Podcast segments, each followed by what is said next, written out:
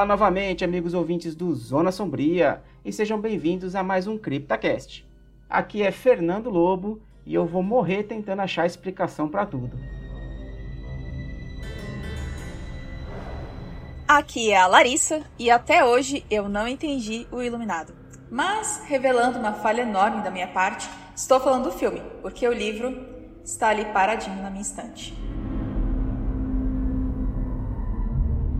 Aqui é o Vinícius e eu tô fazendo uma campanha pro fim dos vídeos no YouTube de final explicado. Aqui é o Everton e às vezes não explicar é a melhor coisa, viu?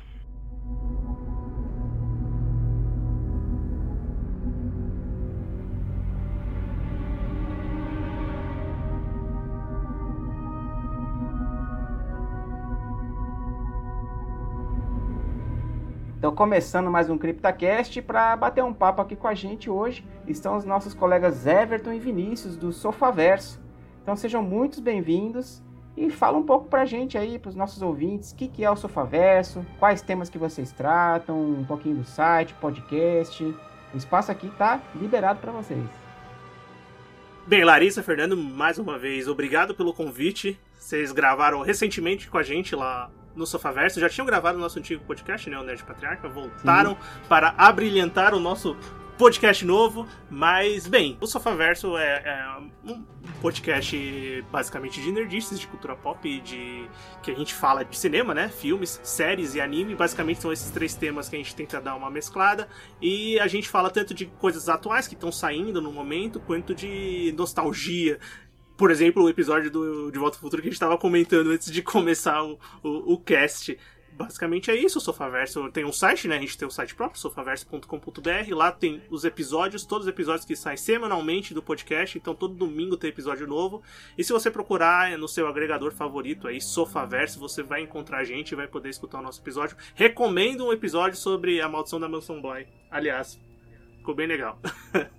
Convidados ilustres do podcast. Não, legal, foi muito legal gravar esse episódio também. Então, galera, com certeza vale muito a pena conhecer lá o Sofaverso. Toda semana, todo domingo, se você colocar lá, vai ter um episódio novo para você escutar. E nesse episódio aqui, junto com nossos convidados, vamos bater um papo sobre as explicações ou a falta delas no mundo do terror. Explicar as coisas demais estraga o terror? E explicar de menos te deixa mais perdido do que assustado? Até que ponto a gente pode ficar no escuro sem estragar essa experiência do terror? Você está no CryptaCast.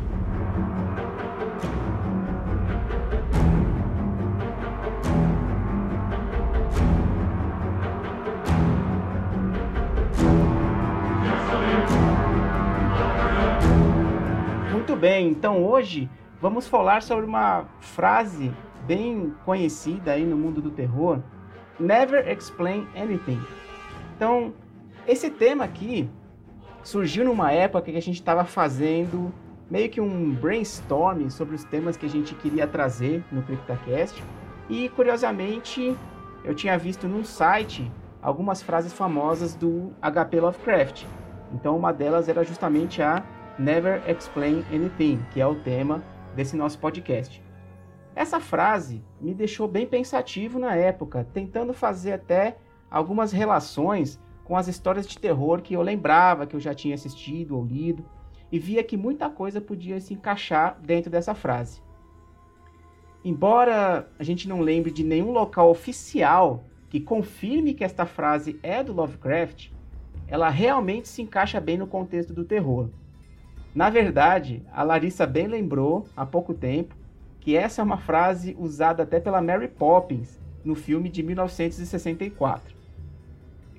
Então, plagiado ou não pela Mary Poppins, vamos discutir um pouco sobre a, a frase Never Explain Anything, sem precisar necessariamente estudar profundamente sobre o assunto. Né? A nossa ideia aqui realmente é bater um papo, conhecer um pouquinho mais aí sobre o que, que os nossos convidados pensam, ver um pouquinho sobre nossas crenças, culturas e experiências. Então, para começar, eu acho que dentro dessa parte do terror tem uma coisa muito interessante que é até um tema que eu escutei um podcast, o Dragões de Garagem, falando sobre a ciência do medo. E lá eles dizem o seguinte: medo é o sentimento que envolve algo que já aconteceu ou está presente. Ansiedade é o sentimento de algo que ainda não aconteceu. Isso me deixou pensando muito dentro da, dos filmes e dos jogos de terror, porque eu acho que a gente, dentro do, do cinema, né, dentro do, do, do entretenimento, a gente trabalha mais com a ansiedade do que com medo. Principalmente pensando no ponto de vista do espectador, né, ou de quem, do jogador que está jogando, a gente fica mais naquele receio do que vai acontecer. Então, quando a gente fica naquela expectativa sem saber o que vai acontecer, na minha visão, o horror fica bem maior do que você já saber o que te espera. E eu, e assim, tentando fazer uma ligação com o que a gente está falando aqui, eu acho que acaba tendo um pouco esse relacionamento quando a gente pensa se algo que acontece no terror é explicado ou não. A gente às vezes fica na ansiedade de saber o porquê daquilo está acontecendo mas pode ser que depois que aquilo é explicado, aquele terror não fique tão presente. E vocês concordam com isso? O que é que vocês acham? Aí trazer um pouquinho da experiência de vocês. Cara, eu acho que às vezes o, o no, falando mais especificamente na questão de filme ou de jogos de terror ou de séries de terror, algo que você vá consumir, às vezes a, a questão do, da ansiedade, ela tá. Ela, ela com certeza é um ponto chave para você ter aquele sentimento de se assustar, porque geralmente quando você vai consumir esse tipo de, de produto, você está esperando isso, né? Mas tem um outro ponto também que é a questão da ambientação, né? O jeito que você vai assistir o filme também ajuda é, o que o filme está, como o filme consegue te inserir dentro daquele mundo, também é uma forma que eu acho que aí já está mais atrelada à questão do medo do que da ansiedade. É, isso que o Everton falou é bem. É, é um pensamento que eu tenho também, que é a questão da, da ambientação. Mas eu, eu acho que do mesmo. Existem, assim, acho que a maioria mesmo dos filmes. Dos filmes, jogos e. Principalmente filmes e jogos de terror, né? Trabalham com essa sanidade porque eu acho que ela é mais fácil de você captar um susto do espectador. Eu sei que susto não é basicamente terror. A, a gente fala de um negócio muito maior. E eu, particularmente, acho que filme de terror, susto é só um ponto, né? Tipo, susto nem me dá mente. É uma coisa que você toma na hora e passa. O ambi a ambientação, o medo que aquilo vai causar, né? O, toda a história contada que vai fazer com que você pense nisso depois é o que vale. Mas eu acho que para a maioria das pessoas o susto, que é basicamente atrelado a essa ansiedade, ainda é um fator muito importante no terror. E a gente também pode trabalhar com o medo partindo de histórias que, que tenham traumas, né? Eu acho que isso também é, é, um, é, um, é, um, é um tema que é recorrente e eu acho que ele ajuda a ambientar melhor essa sensação do medo. Quando o, o, personagem ou a trama ela é baseada num trauma passado que vai ter um reflexo ali no, no, no que está acontecendo na história que está sendo contada. Nossa, eu e Fernando, a gente falou sobre isso recentemente, Fernando. Você lembra? Que foi para você, cara, todo, todo filme de terror é um filme de, é um drama. Sim. Tipo, porque sempre, é, na verdade, histórias dramáticas é, tem um peso, né? Não vou falar que é todas, mas vai ter algum momento, em algum ponto, que você vai acabar se identificando com o personagem e você vai sentir o peso que aquela situação que ele passou, a situação que ele passa, tem. Então, isso também vai, se você tiver passado e tal, isso também vai te trazer um, uma ansiedade, um medo que você. E agora, o que ele vai fazer diante disso, sabe? Diante dessa, dessa situação, né? Então, é, acho que situações tensas também trazem essa sensação do medo. Agora, uma coisa que o Vinícius falou é que eu gosto muito em filmes de terror. Que eu acho que não precisa ter susto é você ficar matutando o filme depois do filme. Tipo, você vai ficar pensando nele, fica, nossa, mas por que, que será que aconteceu isso? Por que aquilo? Por que não sei o que? Mas por que, que o fulano agiu daquele jeito? E, e aquilo, nada daquilo te foi explicado por quê, mas você vai querer ficar pensando e lembrando e discutindo com outras pessoas sobre. Eu acho que isso enriquece muito a obra.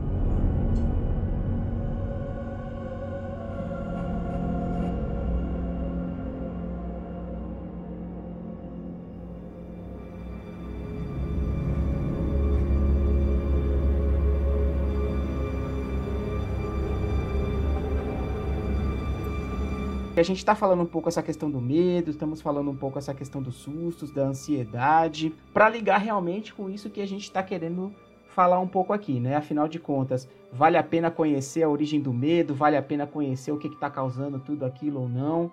E até pensando numa outra frase do, do Lovecraft, falando justamente sobre essa questão do medo, e ela é bem conhecida, né? Que é, abrindo aspas aqui, a mais velha e mais forte emoção da humanidade é o medo. E o mais velho e mais forte tipo de medo é o medo do desconhecido. Fecha aspas. Nesse caso aqui, também traz uma ligação bem forte com o que a gente está dizendo, porque ele já reforça a questão do medo do desconhecido. A gente vê muito isso dentro do horror cósmico. A maior parte do horror cósmico não tem uma explicação, ela simplesmente acontece. E isso cai muito dentro do que o Lovecraft falou aqui nessa frase. E cai exatamente sobre o que a gente está discutindo aqui, frente a traumas ou frente aos sustos, porque a gente sente, sempre tem essa sensação em muitos filmes, em muitos livros, né, dentro dos próprios jogos, que é não saber o que é que está acontecendo, ou não saber o que é que está causando aquilo. E a gente vê um pouco isso, pelo menos eu tenho muito dessa experiência, que é enquanto eu não sei o que vai acontecer, o terror para mim, o susto, aquela, aquela tensão, é muito maior do que quando alguém vem depois e explica o porquê daquilo, ou explica o porquê que aconteceu. Dentro de toda essa parte aqui que ele fala do medo do desconhecido, é o que traz um, um que a mais aí dentro do terror. Para mim também, totalmente, Fernando. Os filmes que, que mais me envolvem do gênero, com certeza são os que não se prestam a explicar muito.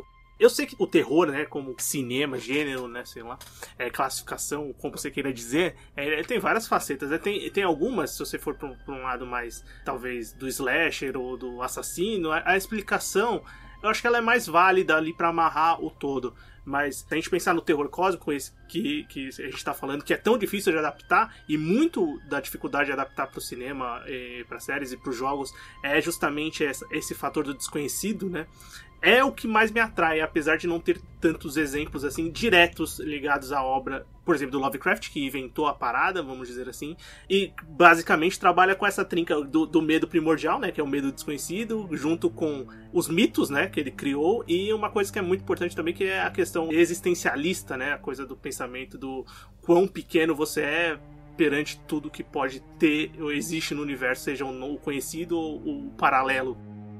Esse ponto que você comentou agora, justamente sobre exemplo, filme slasher, é sempre interessante, eu acho, ter a explicação do porquê o slasher é o slasher, sabe? Tipo, por que, o assassino é o assassino. Porque ele traz justamente o medo do trauma. E ele vai, ele vai trabalhar uma outra vertente do medo, uma outra vertente, outro ponto, né? Então acho que nesse tipo de filme, como você colocou, é realmente vale muito a pena explicar e trazer Acho que não precisa de sequências, né? De filmes de origem, filme da origem da origem, né? Gente? Não, não é, precisamos exagerar. É um demais. Mas eu acho que você explicar tipo, nesse tipo de filme, nessa classificação de, de, de filme de terror, é válido por conta do tipo de filme, né? Do, do tipo do medo que ele traz. Mas se fosse uma parada sobrenatural, acho que não, não compensa, né? É, porque o filme Slash, se parar pra pensar, você está lá vendo o filme pela figura, geralmente, principalmente nas sequências, você está lá para ver a figura principal. Então, você não quer ver aquela. Você não quer ter aquele, aquela sensação do suspense lá dele. Dos protagonistas do filme sendo mortos e você fala, nossa, quem será que tá fazendo isso? Não, você quer ver o Jason lá matando o cara, tá ligado?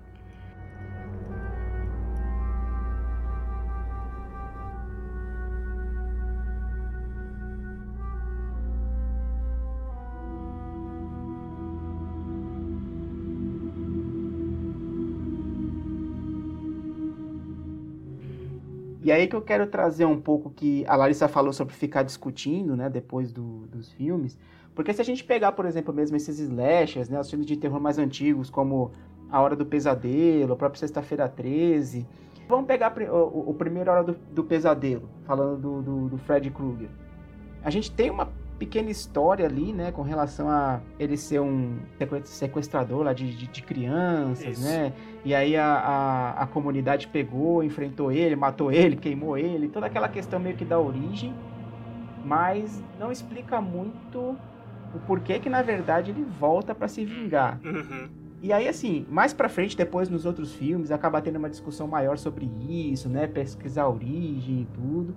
Mas se a gente se ater, por exemplo, a esse primeiro filme, a gente tem uma explicação pela metade, vamos dizer assim, né? Porque toda aquela parte mais sobrenatural a gente não tem muito do que buscar, muito do que explicar, mas traz um pouco isso do que a Larissa falou, que a gente tem o susto, a gente tem a ansiedade de não ter nada explicado, mas a gente fica pensando e fica discutindo isso depois. E isso não só acaba trazendo muitas teorias, como em algumas situações a gente vê até que os próprios criadores acabam tentando colocar algumas explicações em cima. E às vezes a gente é o que a gente está pensando aqui e falando, né? Será que precisaria mesmo ter uma explicação, né? Ah, com certeza não. É melhor você deixar dar essa sobrevida pro filme pro jogo, pra série, o que for, é, através dos fãs. Deixa os fãs matutarem, deixa os fãs especularem. Tem, tipo, ah, o Fred Krueger virou uma entidade, o Fred Krueger é um, sei lá. Entendeu? Então, assim, de, é, acho que você dá. Você fica dando sobrevida com novos filmes e aí você deixa de cativar os, anti, os, os fãs mais fiéis, justamente porque é bom, explicou demais. Você só vai cativar a galera que realmente gosta de ver a parte slasher a parte gore. Mas enquanto você não dá explicação, você deixa no ar e dá asas pro filme, sabe? Tipo, possibilidade dele dele ser eternamente discutido, é, né? Eu também acho, Clarice, concordo com você. Eu acho que não precisa explicar. E também, uma coisa além de tudo isso, eu acho que você acaba é, não tirando a qualidade do, do, do material original, mas às vezes você vai pensar no primeiro filme, todos os primeiros filmes, o primeiro Sexta-feira 13, o primeiro Halloween, o primeiro A Hora do Pesadelo, e depois você fala, tá, mas é aquela franquia que tem 10 filmes e 8 são merda, sabe? Só um é bom. E você fica, tipo, muito pensativo, tipo, que não vale a pena você conhecer a origem daquilo, porque as sequências são legais e são muito grandes, né? Tipo, pra que fizeram tantos filmes, explicaram tantas coisas que, na real, não, não acrescentaram tanto no material original.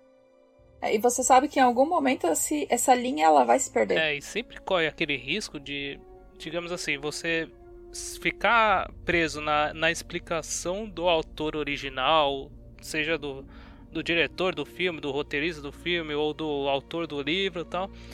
E ele e ficar naquela ansiedade dele explicar o, a, alguma a origem da, do terror que, da, da obra dele e no final você achar uma merda é esse, esse é um grande problema. Você se decepcionar também com, com aquilo que seria o cânone daquele, daquela história, sabe? Concordo, e, e isso a gente vê muito até nas próprias histórias do, do Stephen King, para trazer um pouco o gancho disso que você falou. Porque o Stephen King ele é muito criticado nessa questão da principalmente dos finais das histórias dele. Então, uma coisa que a gente estava até discutindo aqui, né, com eu e a Larissa, falando sobre Stephen King, né, pegando muito do que é essa, essa visão do Stephen King, é que Stephen King é 90% sem explicação e 10% explicação pela metade. Porque na, na maioria das histórias dele, ele não está preocupado em contar e desenrolar o porquê que acontece alguma coisa. O foco do Stephen King, na verdade, é dizer assim: é, o, que, o, o, que as pessoas fariam, o, o que aconteceria, né? Se tal coisa existisse, ou se tal coisa acontecesse. É, é então ele não está preocupado em explicar aquela coisa, ele está preocupado em explorar a, as consequências daquela coisa ter acontecido. E, e isso cai muito do, dentro do que a gente está falando, porque a maioria dos livros do, do Stephen King eles terminam sem explicação. É, é aquilo e acabou. Ou quando ele dá uma explicação, é aquela explicação meio. Ah, é, é isso aí, sabe? Porque a jornada, o que, o que é mais interessante dos livros de Stephen King é a jornada e, e você vê o desenvolvimento dos personagens agindo de acordo com aquela situação, cara. Isso é. O Stephen King é mestre nisso. Só que geralmente no final ele, ele, ele tem que fechar o livro. Então ele fala, nah, vou ter que colocar um. Vou ter que explicar, tentar explicar alguma coisa aqui. Só que às vezes ele não consegue fechar de uma maneira que. Ou que deixaria ou 100% em aberto, sabe? Que você fala, fica pensando naquilo. Ou ele, ele só dá uma, uma desculpa, digamos assim, para finalizar aquela história, sabe? Eu acho que um exemplo bem legal do, do, do King, não conhecedor da obra literária, de ler muitos livros, eu li pouquíssimos livros do King, mas eu, eu acho que você pode fazer até comparação com o filme que mais bombou recentemente, que é adaptação dele, que é o Witch. Tanto o primeiro quanto o segundo. O primeiro filme, é, eu acho que ele é um exemplo muito bom do, do, do Never Explain Anything, porque ele, ele tem a entidade, você conhece a entidade, mas você não sabe a origem dela, como fazer para ter ela. Só tem as crianças lidando com aquele problema. O segundo filme ele vai tratar dessa das crianças tendo que lidar e indo atrás de explicações da origem dela e tudo mais. Particularmente eu acho assim o primeiro filme muito melhor que o segundo. Eu acho que esse ponto também ajuda a, a, a me fazer mais envolvido naquela história. Por um segundo eu achei que você estava falando do filme de 90. não, é do, o original. O original, original não é ruim, eu acho legal também, mas eu, eu, acho o primeiro, o de 2017, assim, muito bom. Dos melhores filmes de terror que eu vi, assim, dos últimos anos. Sim, eu acho que ele tem jumpscares pontuais, ele não explica o suficiente, ele é realmente muito bom. Eu, se, se eu, por mim, eles podiam ter lançado só aquele filme, sabe? Tipo, não eu não sinto falta do segundo para complementar o primeiro. Você pode assistir o primeiro e se contentar com ele, assim. Essa é uma opinião minha, claro. Mas ele é, é muito bem amarrado. O roteiro de terror, ele não precisa ter as explicações para ser um roteiro bem amarrado, né? Porque o, o ideal do roteiro de terror é ter essas pontas soltas. Mas pontas soltas estratégicas, né? Bem, bem feitas, não qualquer ponta uhum. solta. E eu acho que isso é. A gente falando de Stephen King, realmente, assim o próprio It, né, e pensando até em outras adaptações dele, é, realmente, assim, ele é um dos ícones dessa questão de não ter explicação. Não sei se vocês leram o livro Sob a Redoma dele, que é um dos livros mais recentes que ele publicou. Teve até o seriado, né, mas o seriado eu acabei não, não assistindo. Eu sou meio chato até com relação a isso, né? O seriado é triste, é muito ruim, velho. é, é, é, a adaptação do King, né? Ou acertam muito bem, ou então é uma cagada completa. Ou erram muito bem, pois é, exatamente. Mas você pega, você pega esse livro sobre a redoma e você tem realmente toda essa elaboração de como é que a cidade está se comportando por ter uma redoma. É, inclusive, até durante é, o livro, eles ficam assim, não, a gente ainda não sabe o porquê que surgiu, como surgiu, da onde que veio, do que que é não é uma experiência do exército, não é nada assim e tal. Então fica muito nisso, né? É, o pessoal de dentro da cidade tentando se virar, o pessoal de fora da cidade tentando quebrar a redoma. E no final das contas, fica meio explicado que seria algo alienígena fora do, do planeta, que estava meio que brincando assim com os habitantes daquela cidade lá, colocando a redoma como se fosse um formigueiro. E aí que eles conseguiram meio que um contato aí astral com essa entidade e a entidade decidiu tirar a redoma e pronto. Né? Uhum. Então imagina só assim, se você ter lá 500, 600 páginas de um livro, tudo voltado para essa redoma, mas chega no final, acaba tendo uma meia explicação, né? Uma explicação bem... É uma desculpa, né? Praticamente, né? É exatamente, meio que uma desculpa só para dizer assim, ó, eu tenho que fechar o livro. Já contei o que eu queria contar aqui do pessoal, Agora tem que fechar o livro e ó, é isso aí, pronto, e se virem, né? É tipo, sabe um exemplo muito bom para essa questão? O The Walking Dead, história de quadrinhos, que é sucesso absoluto, e fez a série que também foi um sucesso grande, mesmo sendo muito criticada hoje, e encaminhando pro final o, o, Robert Kirkman, que é o cara que criou a parada, uma das coisas que ele é mais questionado é se ele não vai fazer nada que explique a origem do apocalipse zumbi que ele começou a contar nessa história, né? que a história começa já com o apocalipse zumbi. E ele falou que nunca teve intenção nenhuma e nem tem de, de, de falar o, o que aconteceu para aquelas pessoas virarem zumbi, enfim, para acontecer tudo que, que corre a trama do The Walking Dead, porque o interesse não é esse. O interesse é você ver a interação das pessoas com o, o, o fato que aconteceu. O apocalipse zumbi existe, as pessoas pessoas têm que lidar com aquilo. E o King eu acho que faz muito isso também, né? Faz. O King é mestre em fazer isso, realmente. Pô, mas tem um filme muito bom, aquele 28 dias depois e 28 Sim, semanas esse é muito depois. bom. É Os mesmo. dois. Eles são muito legais. E no momento algum ele explica a origem do, do Apocalipse. Ou no 2. Não, eu não, não, não explica. Não explica não, né? Ah, não tô ficando doido. E, poxa, ele fala justamente sobre isso. Sobre interação humana e tudo. E o filme, em momento algum, pede mesmo uma explicação. Você tá, assim... Aconteceu, Uhum. gente. É isso. Vejo agora essas pessoas se fudendo. literalmente. é, não, não é só isso, né? A gente fala sobre interação humana. Mas é, não pede explicação. Acho que The Walking Dead também não- não pediria explicação de, da, da origem. A galera tá mal acostumada com Resident Evil. Só que Resident Evil a gente começou na origem. Se a gente parar pra pensar lá no primeiro jogo, a gente já tinha origem, a gente começou.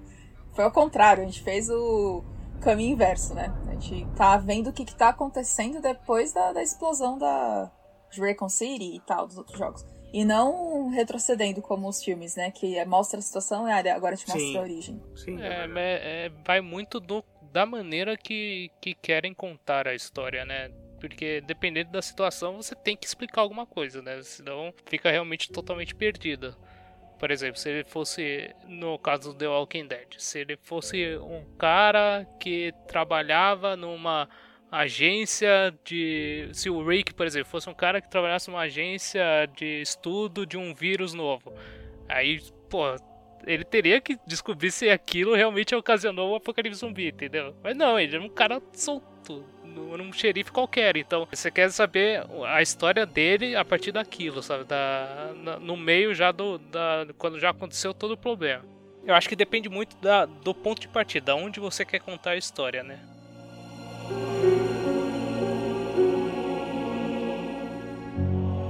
E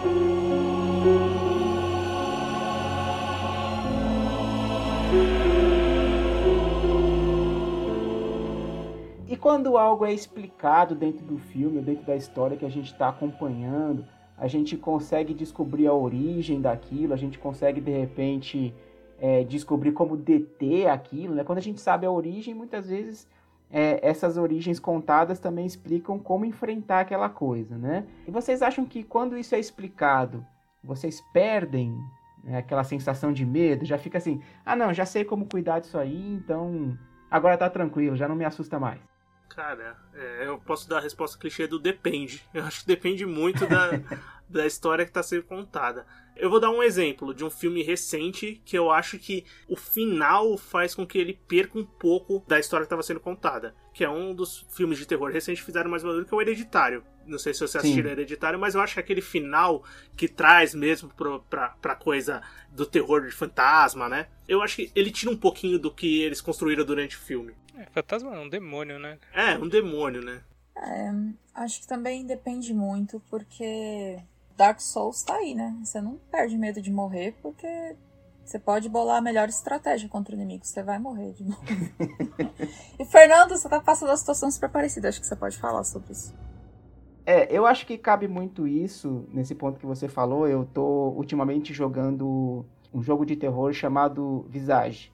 Ele é um jogo em primeira pessoa, ele tem uma ambientação muito boa e te deixa realmente bem assustado, assim, bem tenso com as coisas que vão acontecendo, aquelas coisas paranormais e tudo. E eu acho que acaba caindo um pouco nessa questão da, da ansiedade que a gente falou no início, principalmente quando você morre pela primeira vez. Depois que você morre pela primeira vez, que você já sabe como aquele processo acontece, você acaba perdendo um pouco do medo, você acaba perdendo um pouco daquela tensão de encontrar o seu inimigo porque você já entendeu um pouco o modus operandi dele.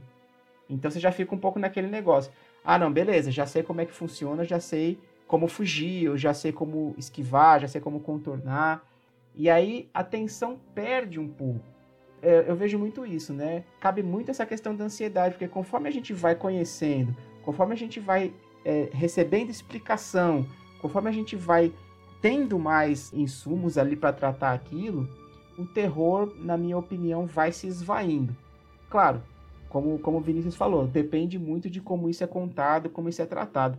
Mas às vezes o, o, o tchan daquela coisa, o tchan daquela história de terror, é justamente você não saber o que vai acontecer ou não saber o porquê está acontecendo. Uhum. Eu acho que em jogo de, de videogame assim, cara, é. é, realmente você no começo, até você morrer, principalmente em jogo de terror, você tá naquela, naquela ansiedade, com medo de que aconteça alguma coisa, do que vai aparecer, do que vai acontecer. Depois, se você acaba morrendo muitas vezes, você volta lá no checkpoint, a, acaba virando uma coisa muito mecânica de, e você fica só frustrado, você não sente mais aquela ansiedade, aquele medo, você só quer passar. Então torna muito mais mecânico a situação, entendeu? Exatamente.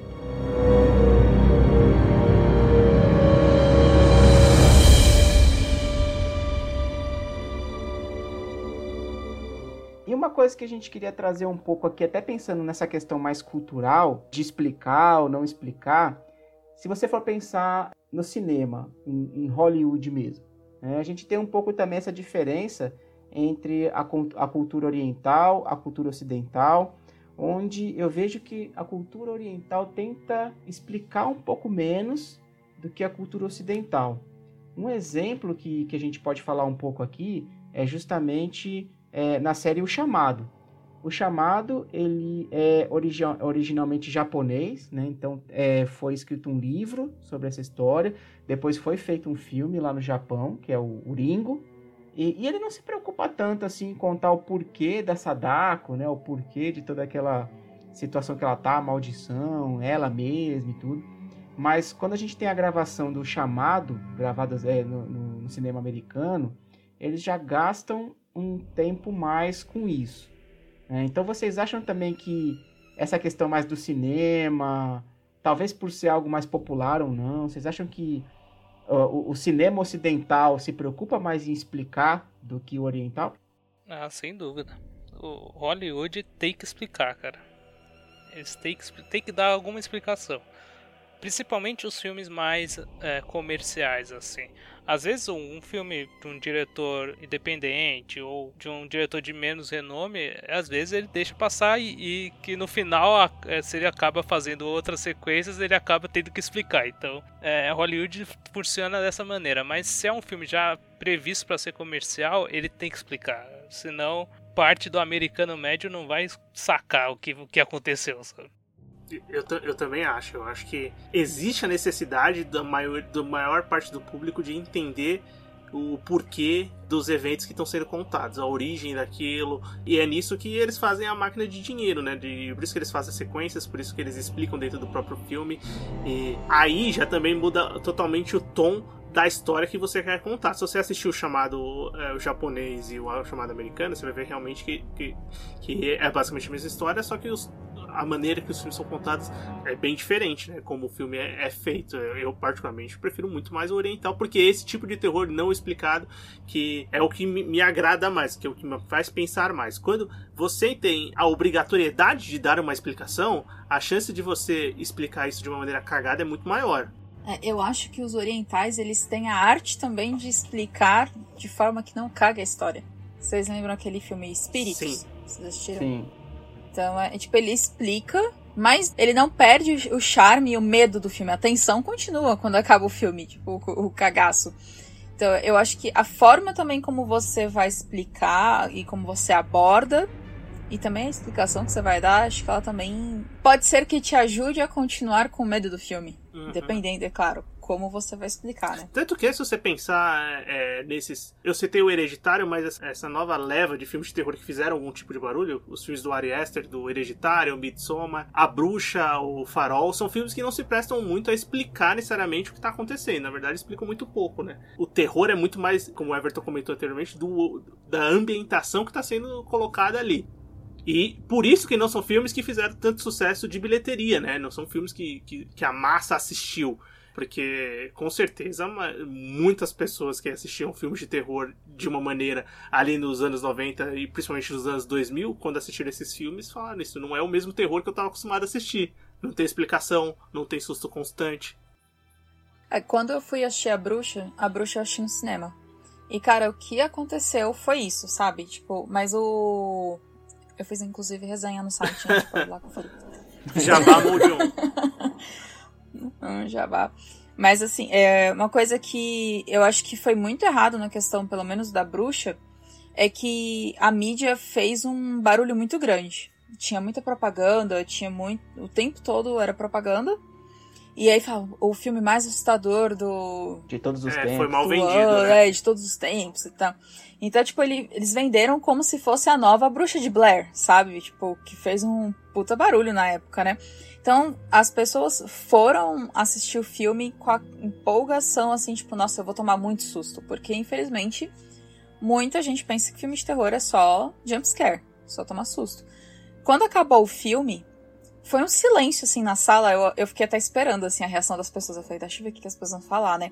Ficou um silêncio, assim, as pessoas olhando em volta, assim, tipo, nossa, mas o que aconteceu? Tipo, as pessoas saíram do cinema, tipo, eu não entendi. Tá, mas. E aí depois desse silêncio as pessoas começaram, mas aconteceu o quê? O que aconteceu? Eu não entendi nada. Nossa, o filme é muito ruim.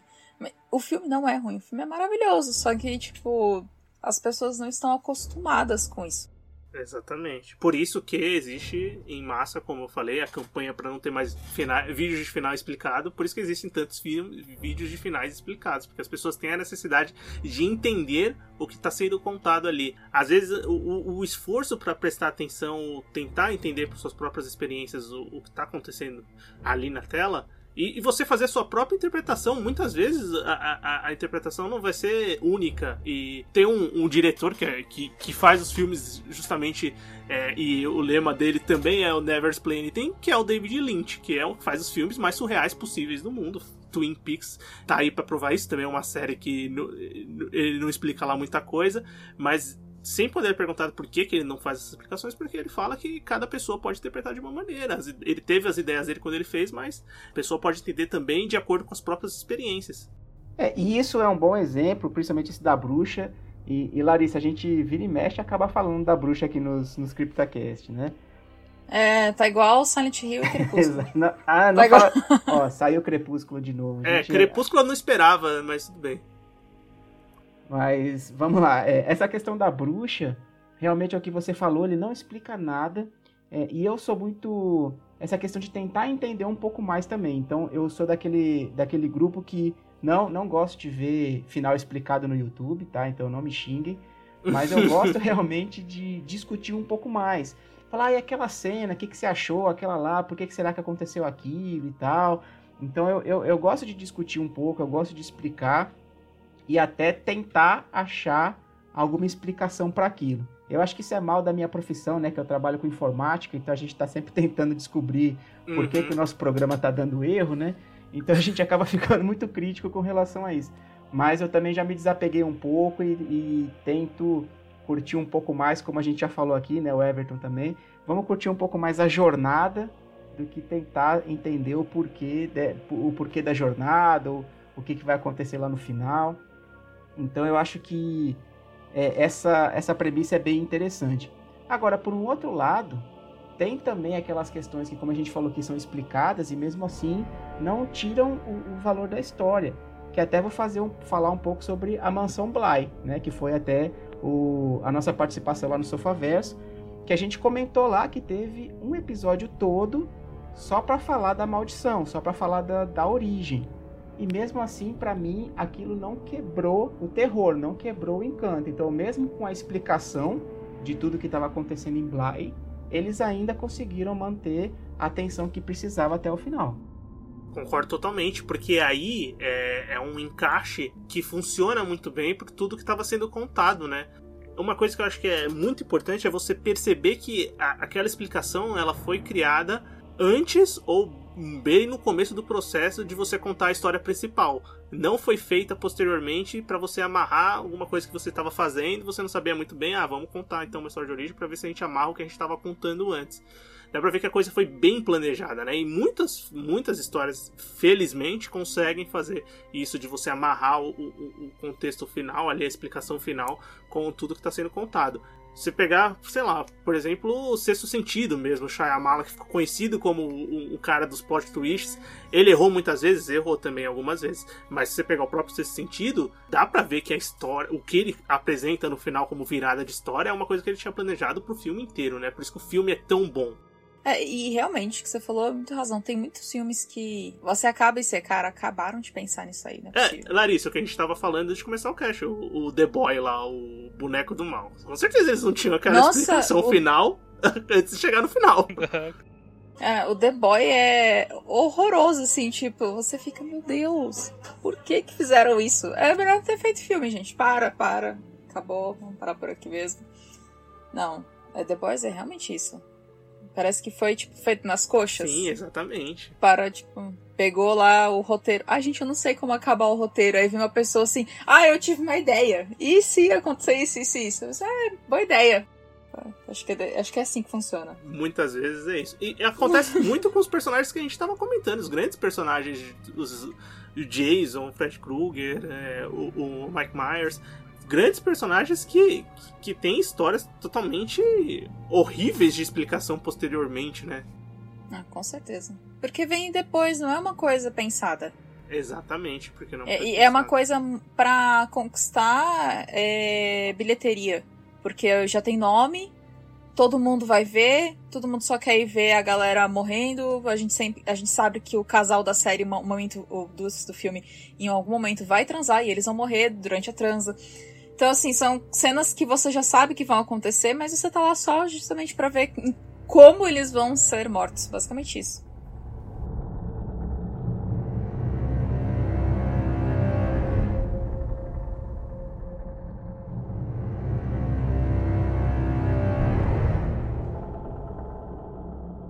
Muito bem, baseado em tudo que a gente discutiu aqui, então o que, que a gente consegue tirar de, de conclusão? Eu acho que a gente pode falar que o Never Explain Anything tem o seu charme, tem os seus momentos de ser encaixado, vale muito a pena em alguns temas, como por exemplo o próprio horror cósmico, ou quando você quer focar, como a gente falou, na jornada e não no destino. Mas é, em alguns outros momentos eu acho que a gente também precisa ter aquela explicação, né? A gente também precisa ter o porquê de algo estar tá acontecendo, porque vai fazer parte da jornada também. Então a gente, no final das contas, né, a gente acaba sendo bem conciliador e vê que tem espaço para quem quer explicar e espaço para quem não quer explicar, uhum. desde que eles consigam fazer isso direito, né? Ainda mais o terror, né, que é um gênero que tem tantas vertentes, vamos dizer assim, né? que eu acho que o Never Explain Anything ele é muito funcional para algumas e, e não tanto para outras.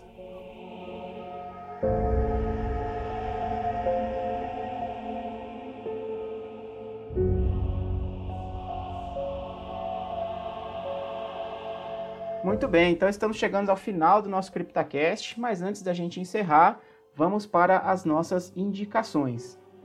E para esse CryptaCast, eu vou indicar, já falamos um pouquinho sobre ele agora há pouco, mas eu vou indicar o jogo Visage.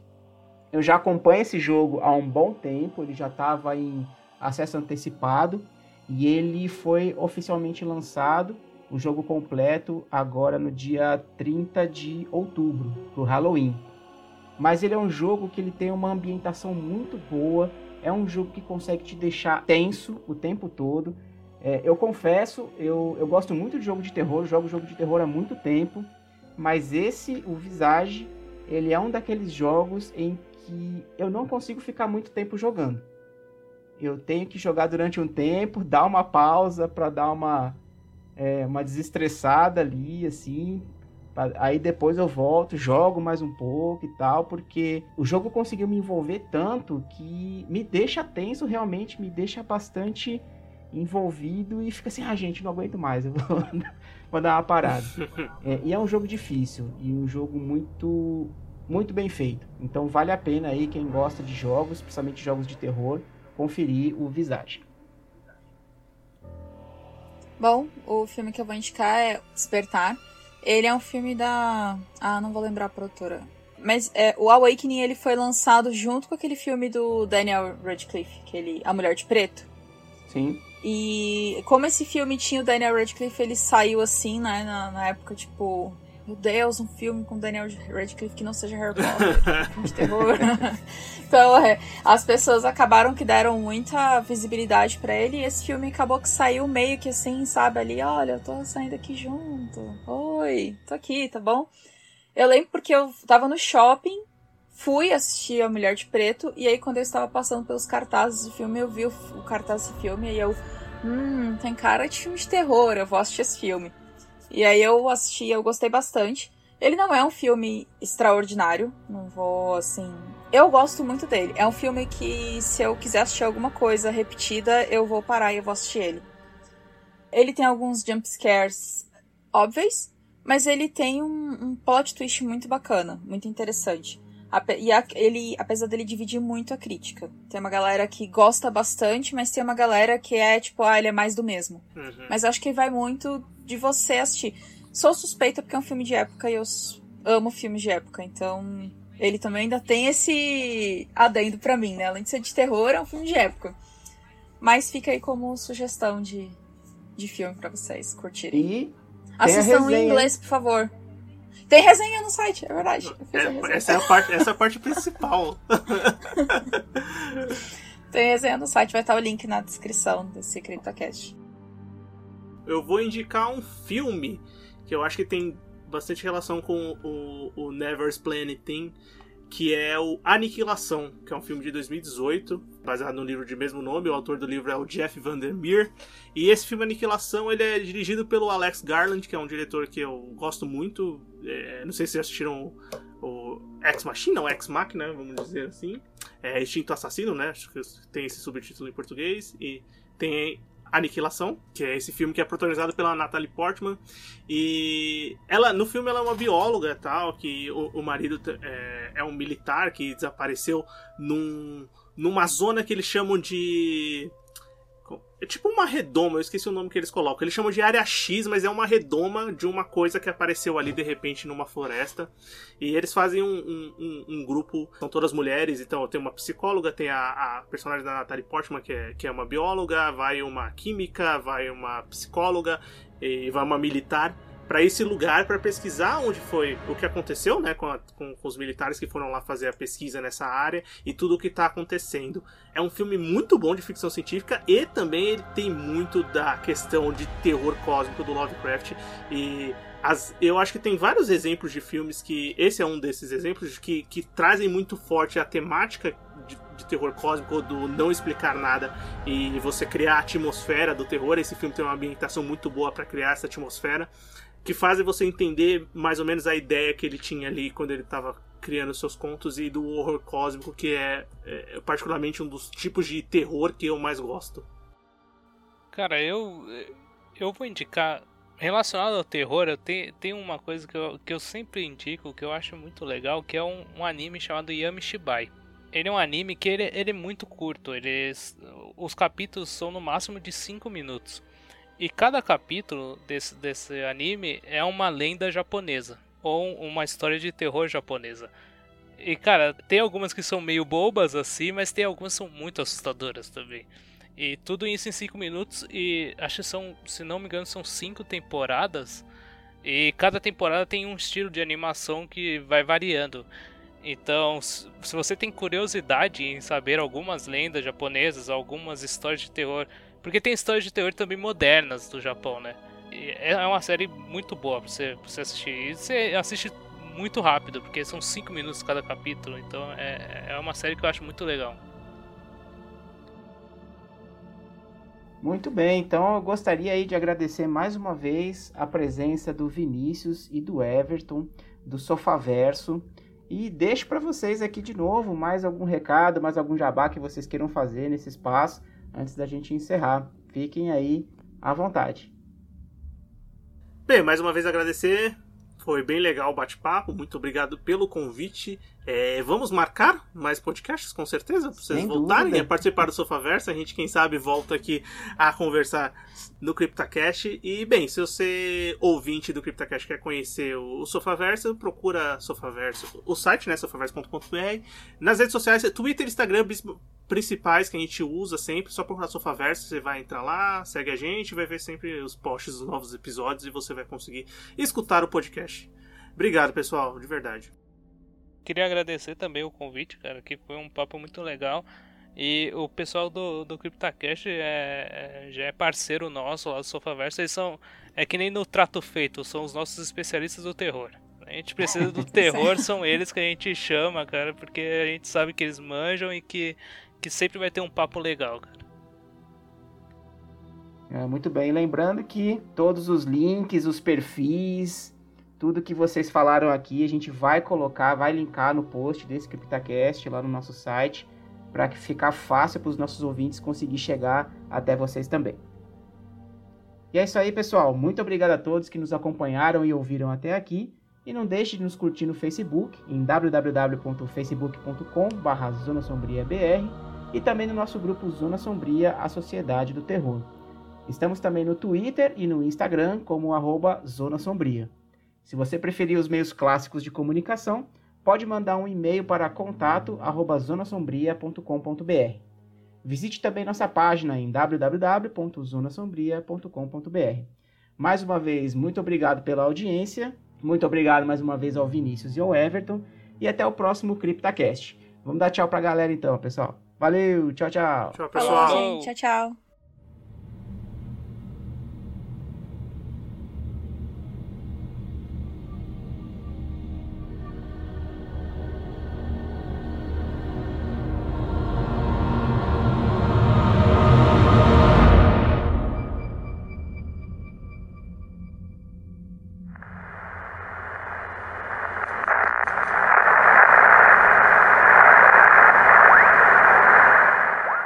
First of all, I would like to make one thing quite clear.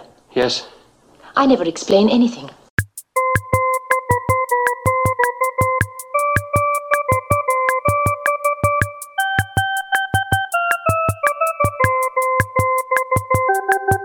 É, e isso é um bom exemplo, principalmente isso da bruxa. E, e, Larissa, a gente vira e mexe e acaba falando da bruxa aqui nos, nos CryptoCast, né? É, tá igual Silent Hill e Crepúsculo. não, ah, não Tá igual- fala- Ó, saiu o Crepúsculo de novo. É, gente. Crepúsculo eu não esperava, mas tudo bem. É, es- estamos... Ah, a gente tem uma Eu maldição. vou, eu vou colocar aqui um- uma edição, fazer- estamos a zero CryptaCast sem falar de Crepúsculo.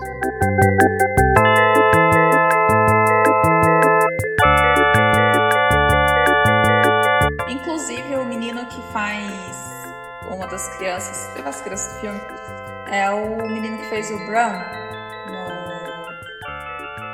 Game of Thrones. gente, esse negócio todo mundo assistiu. Isso. Esse negócio que todo mundo assistiu. Literalmente o mundo inteiro assistiu. O mundo inteiro ficou puto por causa das explicações finais, né?